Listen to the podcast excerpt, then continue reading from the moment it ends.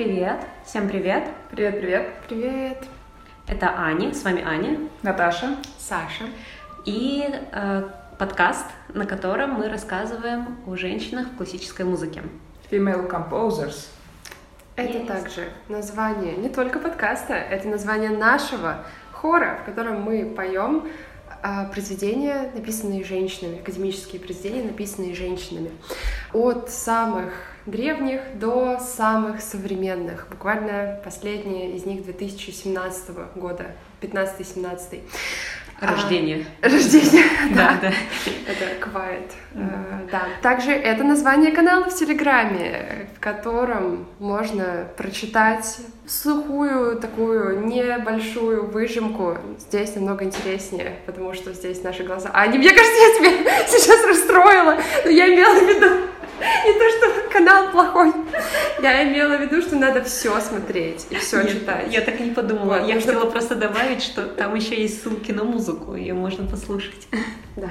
Да. И А сегодня, Да, сегодня Наташа. поговорим про Хильдегарду Биндингскую, А, одна из самых известных женщин-композиторок, и не только музыкой она занималась, но была очень известна и в других областях деятельности. На самом деле, когда ко- готовилась я к этой передаче, почитала про нее всякие статьи. Так вот, статьи с такими заголовками буквально. Чем помимо пророчеств была известна Хильдегарда Бингенская. То есть мы на нее все смотрим со стороны ее творчества. На самом деле в мире христианском она известна как э, святая, как учитель церкви. Это достаточно высокий титул, даже не все мужчины его получали. Вот. И в том числе пророчествами. Кто-нибудь читал пророчество Хильдегарды? Признаюсь честно. Но одно из самых известных э, связано с э, немецким императором Фридрихом Барбароссой. Это его возвышение, его судьба, и, наверное, оно максимально вот из того, что она пророчила, до наших дней дошло, и нам более-менее интересно.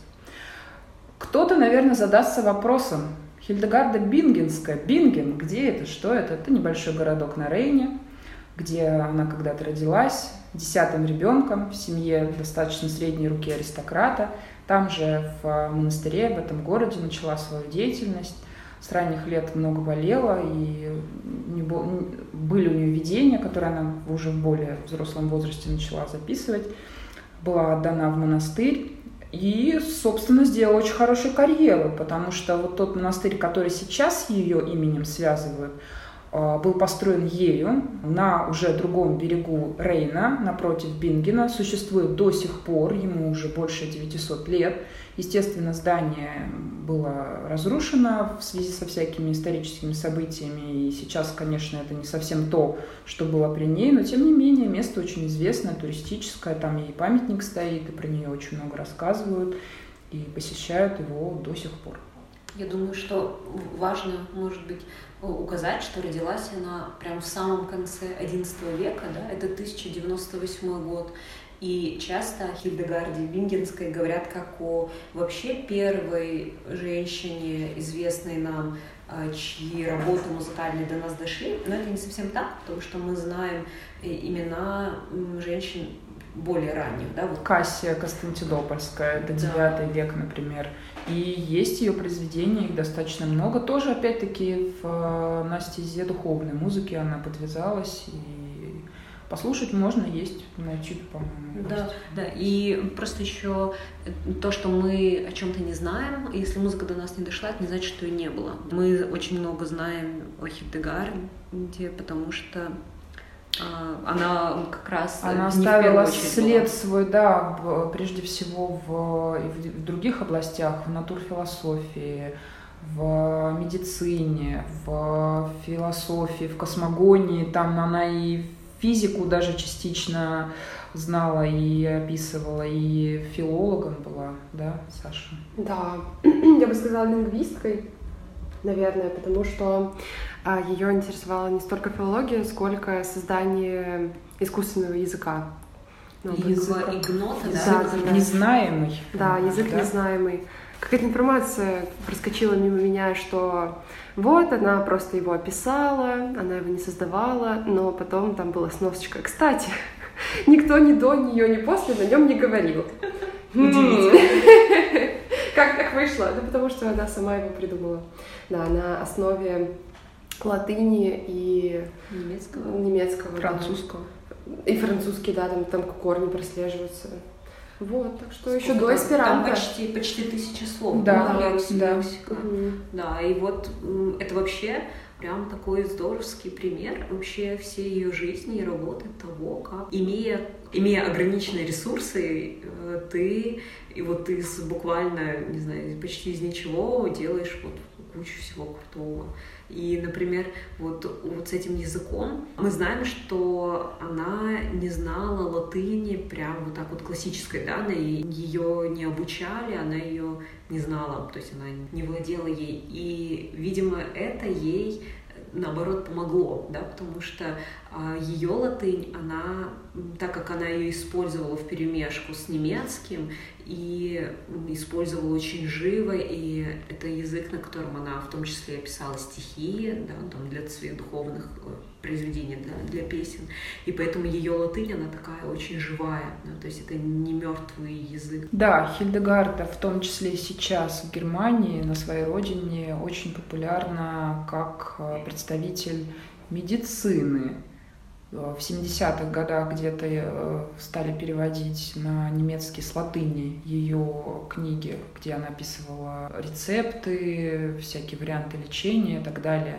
И есть даже такое понятие в немецком Хильдегард медицин, так и называется. Ну, есть статистика, что 3% жителей Германии хоть раз в жизни ну, пользовались какими-то ее методами. Хотя, на наш взгляд, конечно, методы эти выглядят довольно странно. Если когда-нибудь вам доведется смотреть фильм, посвященный Хильдегарде 2009, по-моему, года, называется «Видение из жизни Хильдегарда», немецкой режиссерки Маргарет фон Тротта, по-моему, она. Так вот, там есть замечательная сцена, где в монастыре Хильдегарда лечат э, людей землей, камнями. Ну и, конечно же, целительной силой музыки, не без этого. Саша, я знаю, что ты читала про всякие ее рецепты да. для женщин да, женских да, проблем. Да. да. А, мой источник а, здесь это а, книга рецепты Хильдегарды, а, авторства Елены Светко. Елена Светко, кстати, эта книга находится в разделе «Религия» внезапно. Сейчас узнаем, что же там за религия такая великая. А, меня заинтересовало здесь что? Во-первых, здесь есть глава влияния чисел на судьбу. А, Нумерология? Да, тут э, как вот прелесть. единица символ абсолютной законченности, двойка символизирует Луну, три планета Юпитер, ну, завершение. Хильдегарда была, кстати, мистиком. Она, да, да, да, да. Очень... среди своих э, собратьев по вере это означало, что она была склонна видеть во всем знаки. Угу, угу. Мне кажется, это очень, видение. да, это очень сильно связано с тем, что она, что ее не обучали латыни, и все ее знания латыни это заученные наизусть э, богослужебные тексты, которые она могла произнести но не всегда, вероятно, могла понять. Мне кажется, отсюда же примерно ее видение, ну, пророчество, они как-то с этим связаны. У меня такое чувство сложилось после прочтения информации о ней. Потому что когда ты ничего не понимаешь, твой мозг пытается хоть как-то дать обоснование тому, что ты э, читаешь, тому, что ты можешь воспроизвести. По-моему, это логично. Что еще заинтересовало? Глава для прекрасной половины человечества. Это мы. да, конечно же, это для нас. В частности, здесь она пишет авторка этой книги э, Елена Цветко пишет о том, что а, Хильдегарда высказывала такую интересную мысль, что это очень хорошо, что именно Ева нарушила заповедь Бога и именно из-за Евы да, э, первых людей выгнали а, на землю из рая, потому что если бы это сделал Адам, то э, это преступление считалось бы слишком тяжким, и человечество бы испытывало какие-то невероятные муки по сравнению с тем, что оно испытывает после изгнания из рая сейчас. Интересная логика. Да, это просто э, удивительная логика. Вы думаете, что это никак не связано с тем, что пойдет дальше в этой главе для прекрасного ну, человечества? Чувствуем, что да. Конечно, Вся связано. боль преступления да. легла, конечно же, на женщин, на конечно. И не зря родовспоможение и дело повитуха — это такое, такое ответственное занятие, потому что все что угодно может пойти не так, и роды — это ужасно мучительный процесс, но у Хильдегарды есть лайфхаки. Что сделать, сейчас расскажу.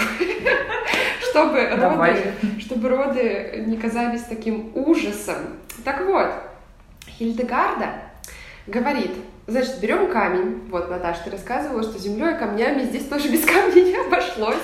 Берем камень, но не просто камень, нам нужен специальный камень. А, она приносила их сама, она сама приносила и говорила, это специальные камни. Сейчас будем выражать.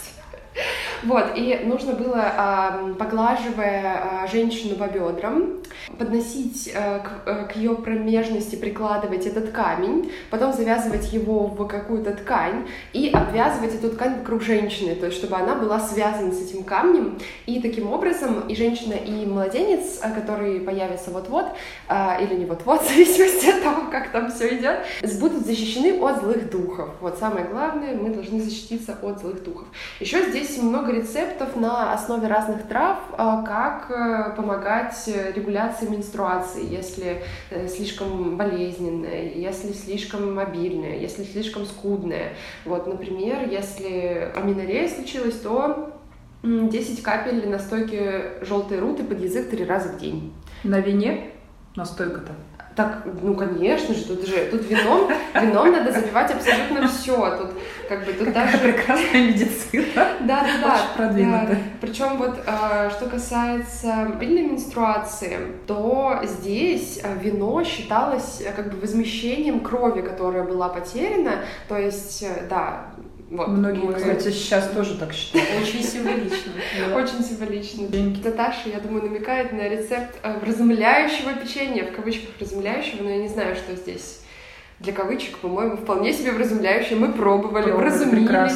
Да, цитата. «Чтобы развеять горечь сердца, сделать счастливым ум и чувства, очиститься от грусти и усталости». Это замечательно, мне кажется, нам всем это нужно. Всем рекомендуем. Да, что для этого нужно? А, вам потребуется корица, мускат, гвоздика, мука из спельты, а, масло, тростниковый сахар, а, сладкий молотый миндаль, яйца, соль и вода. И из этого всего выпекается печенье. А, спельта, если что, это такой пшеница. особый да, сорт пшеницы, похож на полбу, кстати. Ну, как, из, она из... как дикая, да, не пророщенная, нет?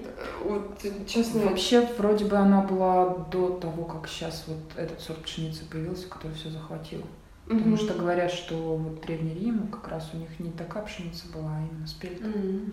Но сейчас она есть, и, мне кажется, в магазинах можно купить. Да, да, да. Вот а, у нас а, наша вторая сопрано Саша, как-то раз, это не я, а, как-то раз а, сделала эти печеньки близ, вот где-то около Нового года, да, по-моему, она принесла их нам в коробочке, и мы их это съели. Было это было просто чудесно, да. Это был такой особенный вкус. А, мне кажется, это дает... Э, Средневековье.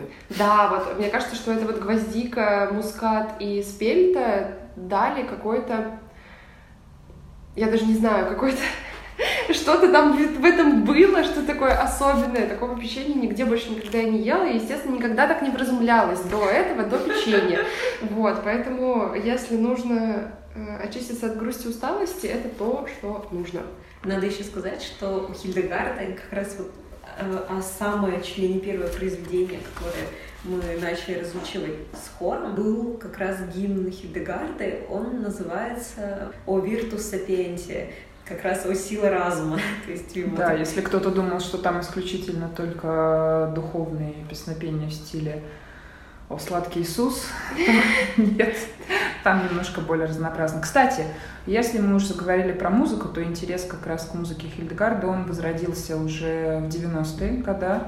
Две достаточно известные исследовательницы ее наследия. Это Барбара Штюльмейер из Германии и Маргот Фаслер из США. Вот они как раз а, продвигали ее творчество в массы. И есть даже целый специальный ансамбль, секвенция, который когда-то записал все, что мог полное музыкальное собрание сочинений, ее 8 дисков целых они напели. Вот. И это связано, это, кстати, говорю, почему об этом важно сказать, потому что Хильдегарда, она, несмотря на то, что, наверное, не воспринимала себя именно как композиторку, да, и свое творчество видела, наверное, как часть всего того служения, которое, которым она занималась, но, тем не менее, практически все, что она делала, она очень тщательно записывала. У нее были специальные помощники, которые записывали ее видения, начиная с 43 лет.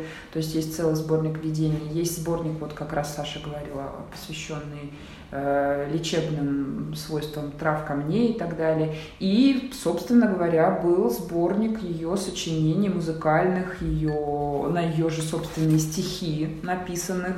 Их, если я не ошибаюсь, по-моему, 70 да, произведений. Да. Среди них гимны, антифоны. Называлось все это «Гармоническая симфония небесных откровений». Вот так. Также сохранилась у нее литургическая драма которая предшествовала ставшими после популярными моралите. И, собственно говоря, опера, да, она тоже примерно из того же корня выросла. А, Действие о добродетелях называлось. Собственно, борьба за душу человека шла между 16 добродетелями, воплощенными женщинами и одним мужским персонажем, который был дьяволом. Дьявол не пел, дьявол декламировал. Ну, это прежде всего связано было с тем, что все женщины пели в монастыре, да, был хор. А он один талантом не обладал. Но мне кажется, что есть в этом какой-то тоже смысл. Ну, конечно. Все-таки да. музыка это божественная, духовная, дьявол не может изъясняться языком музыки. Вот, сохранилось это произведение, его тоже можно послушать, посмотреть, есть записи, где его разыгрывают. Очень красивая сцена постановки э, этой драмы в фильме.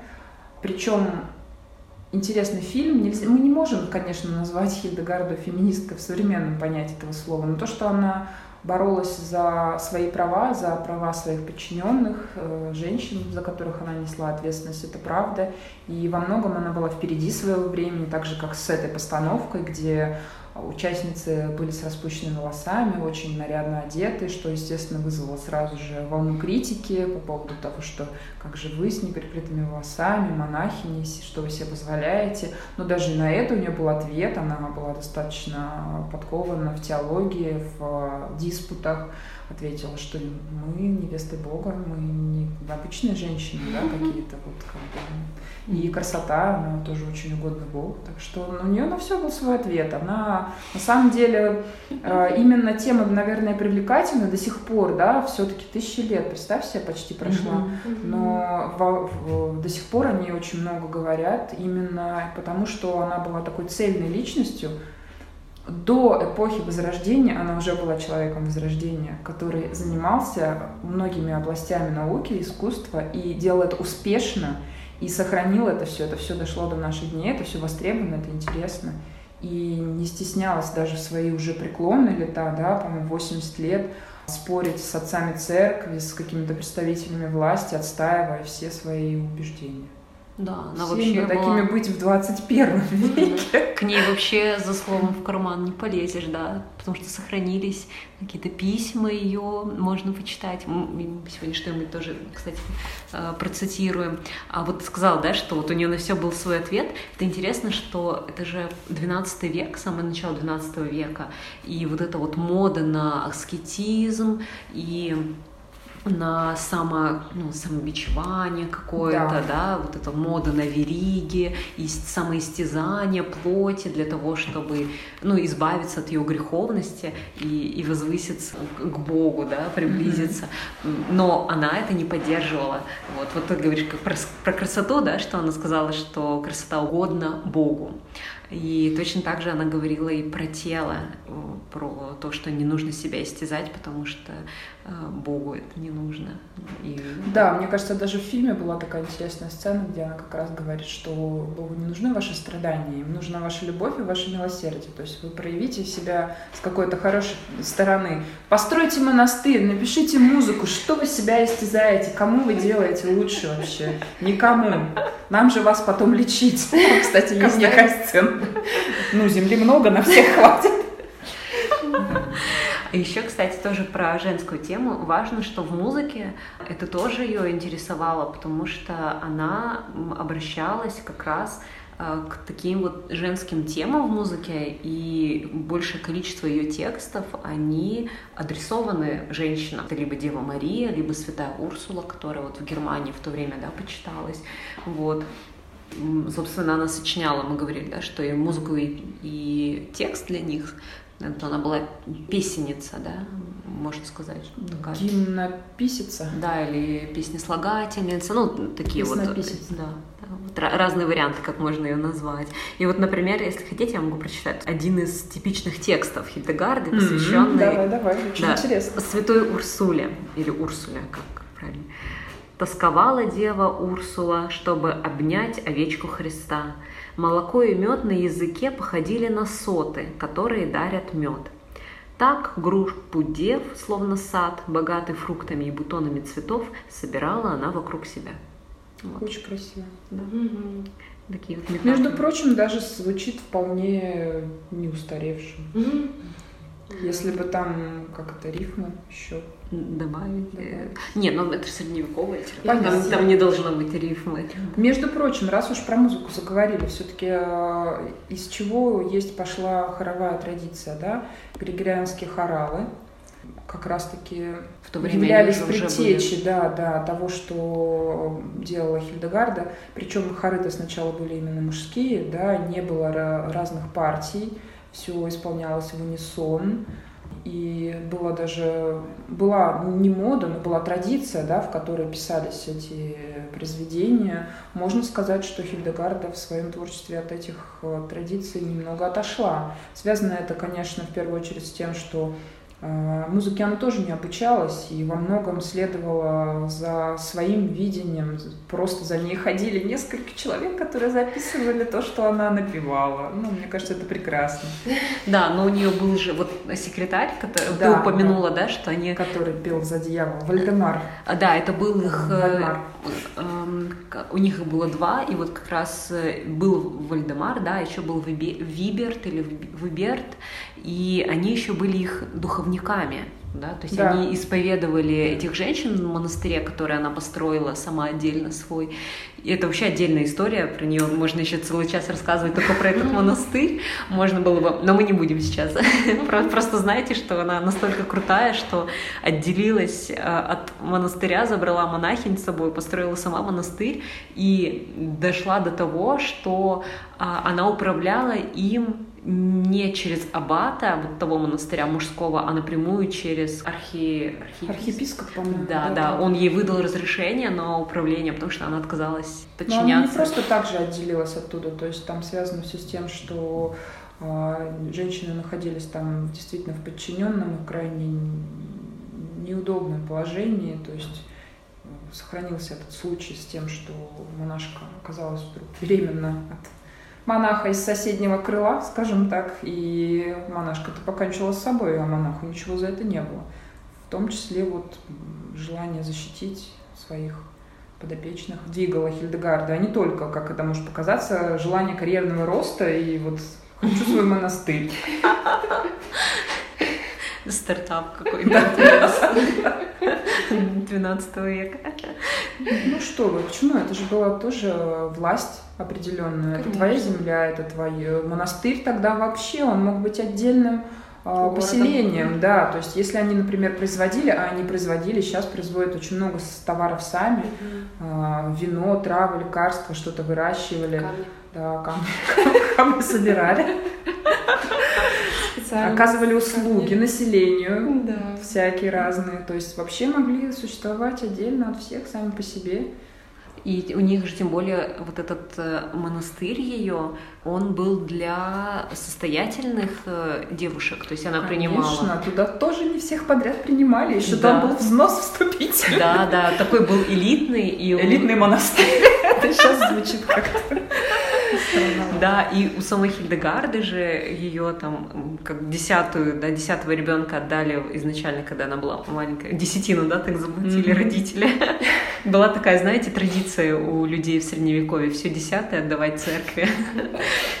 И вот, и там у нее ближе, ну, когда она уже стала аббатисой, то к этому ее монастырю присоединились и ее земли тоже. То есть, потому что у них было достаточно то есть они и выращивали сами, и там травы, я знаю, что она выращивала, экспериментировала как-то, может быть, с ними, да?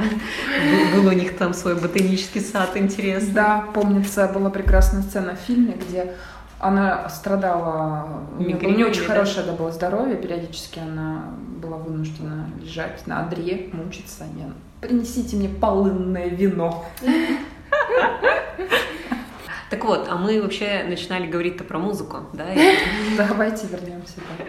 Да, и вот ты, э, я напомню, да, что Наташа сказала, что Хильдегарда не знала музыки, хотя, ну, как бы... Ну, тогда и нот не было в таком смысле, как сейчас принято, да, если мы посмотрим, как это все записывалось, это, конечно, вызовет сейчас недоумение. Да, это просто такие крючочки над э, текстом. Палочки, крючочки, да. да. какие-то э, точечки, стрелочки. Ну, как бы вы, не зная нотной грамоты, объясняли людям, что вот здесь вот нужно спеть повыше, а вот тут пониже, а вот здесь вот потянуть, а тут надо очень быстро.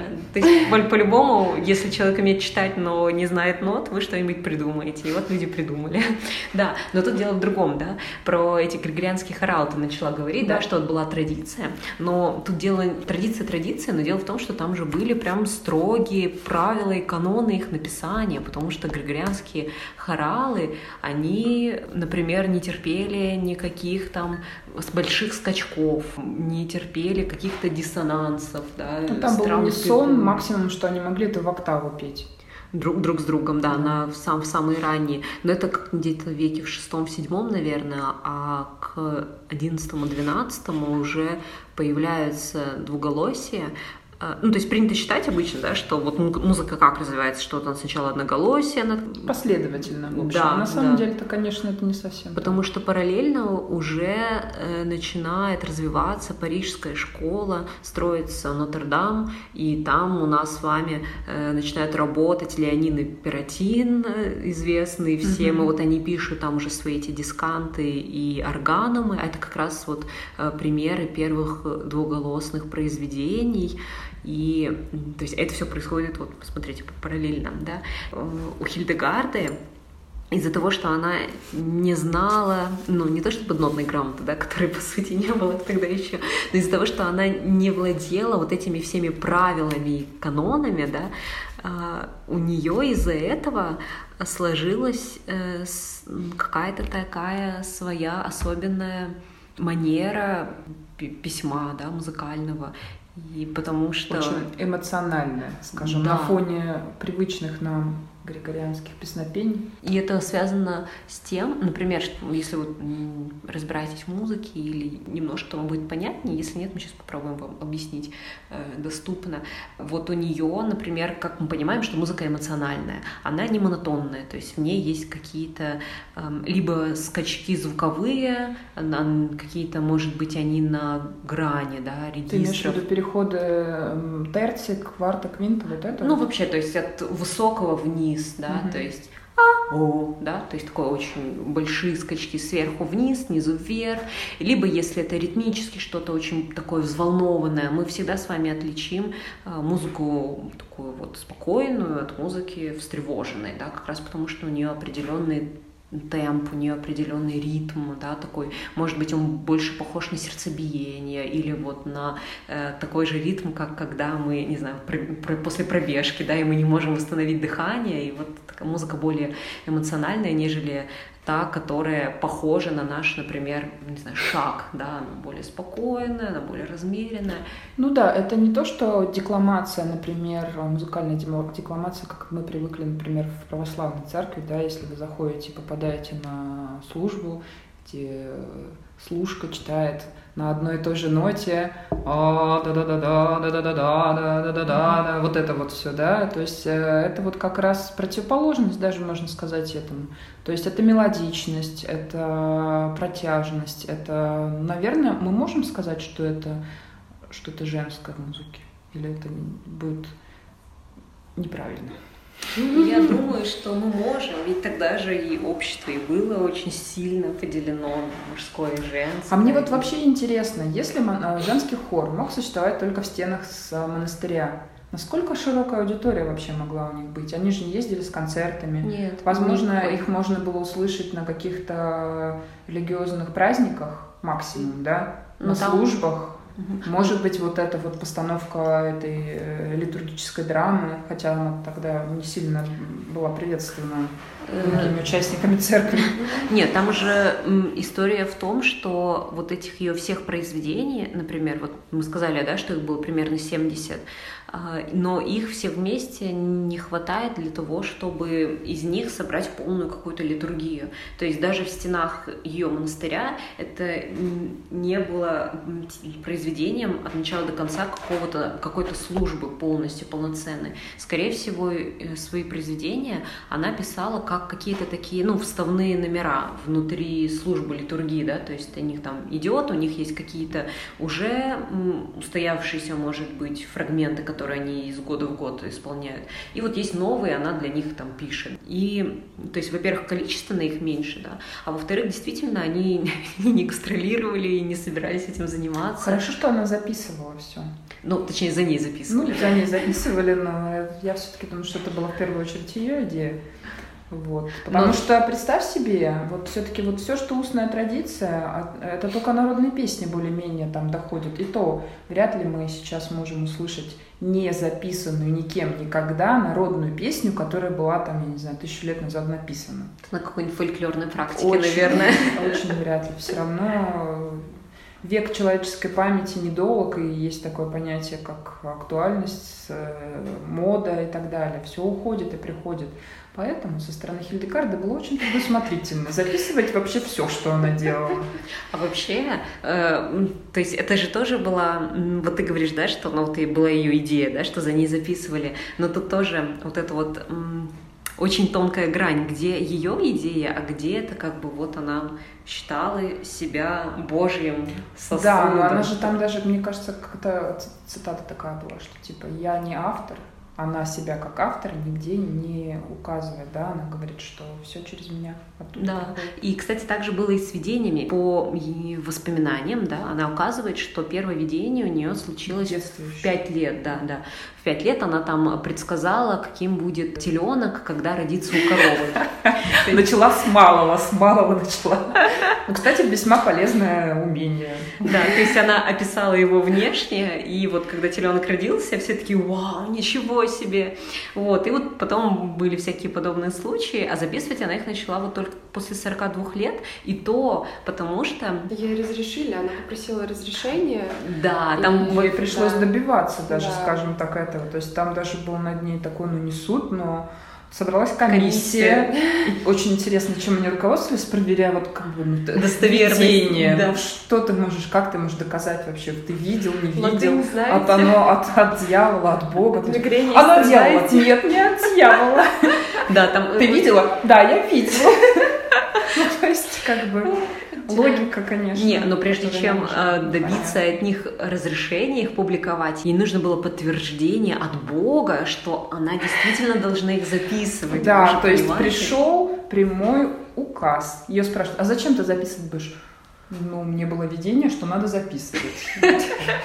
Непонятно, что ли? И там, кстати, я читала очень интересная история, что, а, ну, гордыня же страшный грех. Один из Тем более, по-моему. Вообще самый главный первый, ведь Люцифер, дьявол, попал в ад. Из-за гордости. Да, да, из-за гордыни. Это вообще самый страшный грех. Так вот, а если вы собираетесь что-то создавать, творить, да, то вы вообще, вы же посягаете на Божье дело, потому что единственным создателем чего-то на земле, в мире является Бог. А вы тут взялись, да, что что-то делать. Кстати, э, может быть, кто-то из вас знает, из тех, кто нас слушает, ведь вот эта традиция, например, житийная, когда в начале жития автор себя принижает, уничижает, просит прощения, ведь она же как раз с этим связана, да, с тем, чтобы ни в коем случае ни у читающих или у слушающих э, не возникло каких-то даже тени, да, мысли о том, что человек претендует сам на создание текста. Так вот, она, даже после того, как ей было видение, что она должна записывать, она же даже после этого ждала испытания. То есть там было такое, что я читала очень интересно, что она решила, что она не будет записывать, пока, ну, то есть если не ей не знак. Да, не просто знак, если за незаписывание ей не будет наказания. Представляете? И когда она разболелась, из ну, и она это связала с тем, поняла, что да, вот да, наказание. Да, да, что она была вынуждена долго лежать, у нее опять были тяжелые мигрени, она подумала, все, это вот точно оно. Если я не буду записывать... Я умру, надо писать. Да, да. И поэтому она начала записывать, ну, не сама, да, то есть за ней записывали, но комиссия, это правда, это очень смешная.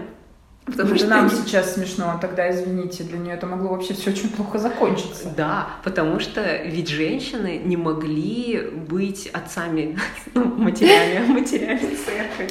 Они не могли учить и учителем церкви, тем не менее, она стала, и, по-моему, даже при жизни. То есть это, конечно... Она не первая, кстати, может, одна, одна из она первых? одна из первых, да. Я сейчас Среди женщин Коллега. не помню. А? Коллега.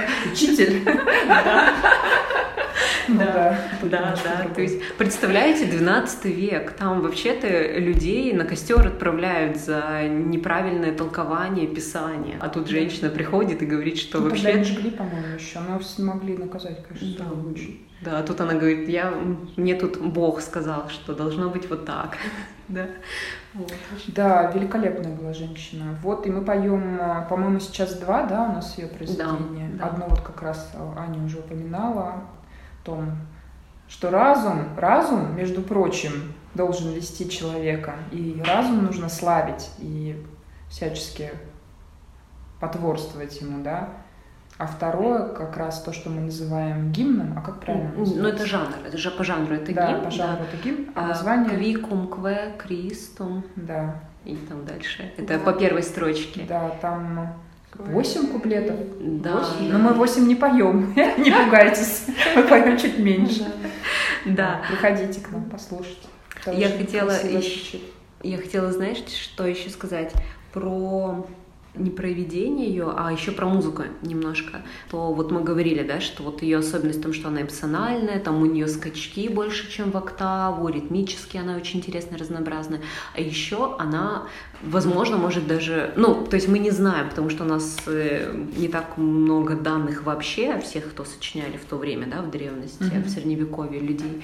Но вот из того, что мы имеем, скорее всего, она была чуть ли не первой или одной из первых, кто начала делать, ну, это называется мелизмы, да, то есть она на один слог много несколько, да, несколько звуков было, и это звучало как это распевы? Да, да, да, да. Вот эти вот все распевы, когда распевается один слог именно, а потом из этого как раз вырастет многоголосие, потому что один голос то есть часть хора, да, или один Остается голос. на ноте. Да. да, они держат, а в другой голос, другая половина, они поверх этого голоса... Идет мелодия. Да, да, распевают эту мелодию. Вот. Еще я хотела прочитать вырезку из ее письма. Очень интересно, мне кажется, она прям прекрасно дополняет ее образ, чтобы вы знали, какая она была вообще Давай. крутая. Там была такая история, что когда ей было уже много лет, а прожила она долгую жизнь. 80. Короче, больше 80. Да. да. И вот когда ей было уже, вот, когда она была в возрасте, тогда вышел такой вот, ну как, указ, да, который запрещал на богослужениях вот такую вот музыку, которую создавала Хильдегарда. Потому что они сказали, что эта музыка бесовская, что она... А точно от Бога? Да. Давайте соберем комиссию. Как они это поняли? Вот, Саша, как ты понимаешь, что музыка бесовская? А, ну, слишком веселая, да? Не знаю. Может быть, она должна быть какой-то супер громкой и тревожной, если вдруг мне захочется поделить музыку на божественную и бесовскую. Такое желание у меня возникало примерно ноль раз за мою жизнь. Но если бы вдруг то что-то сильно отличающееся от того, что... Так а как они это мотивировали-то? А она слишком эмоциональная. Они говорили, что на литургии, на богослужении должно быть именно чтение.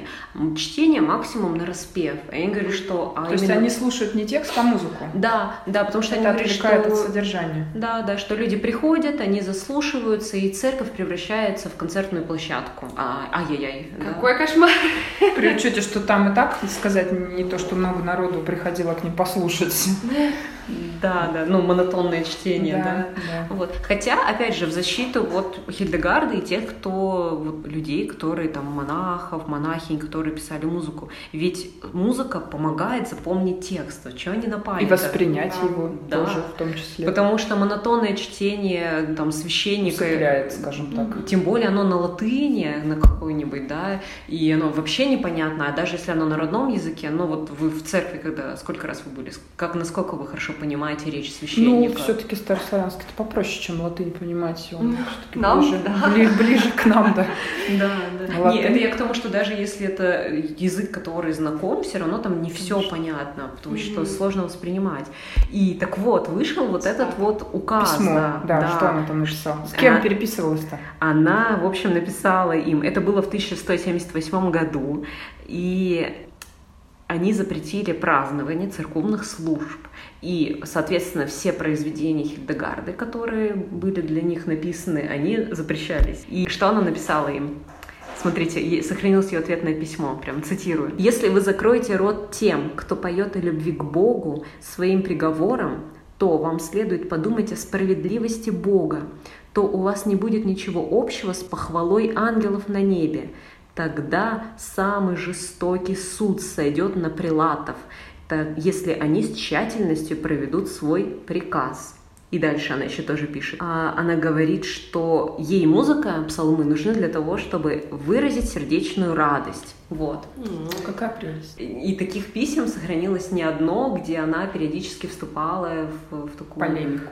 с ними, потому что они еще был случай, когда она отпустила грехи умирающему какому-то мужчине, который был там то ли преступником, Ну, э, общем, а он он- был отлучен от церкви. Нельзя Вот. было хоронить его на церковной земле. Да, да, она ему отпустила грехи и похоронила, и там заставили его откапывать. Да, да. Что не сама откапывала, надеюсь. Да, заставили его откапывать, перезах- перезахорон- захоронили, и после этого как бы опять выходило какой-то там на нее пытались наложить санкции.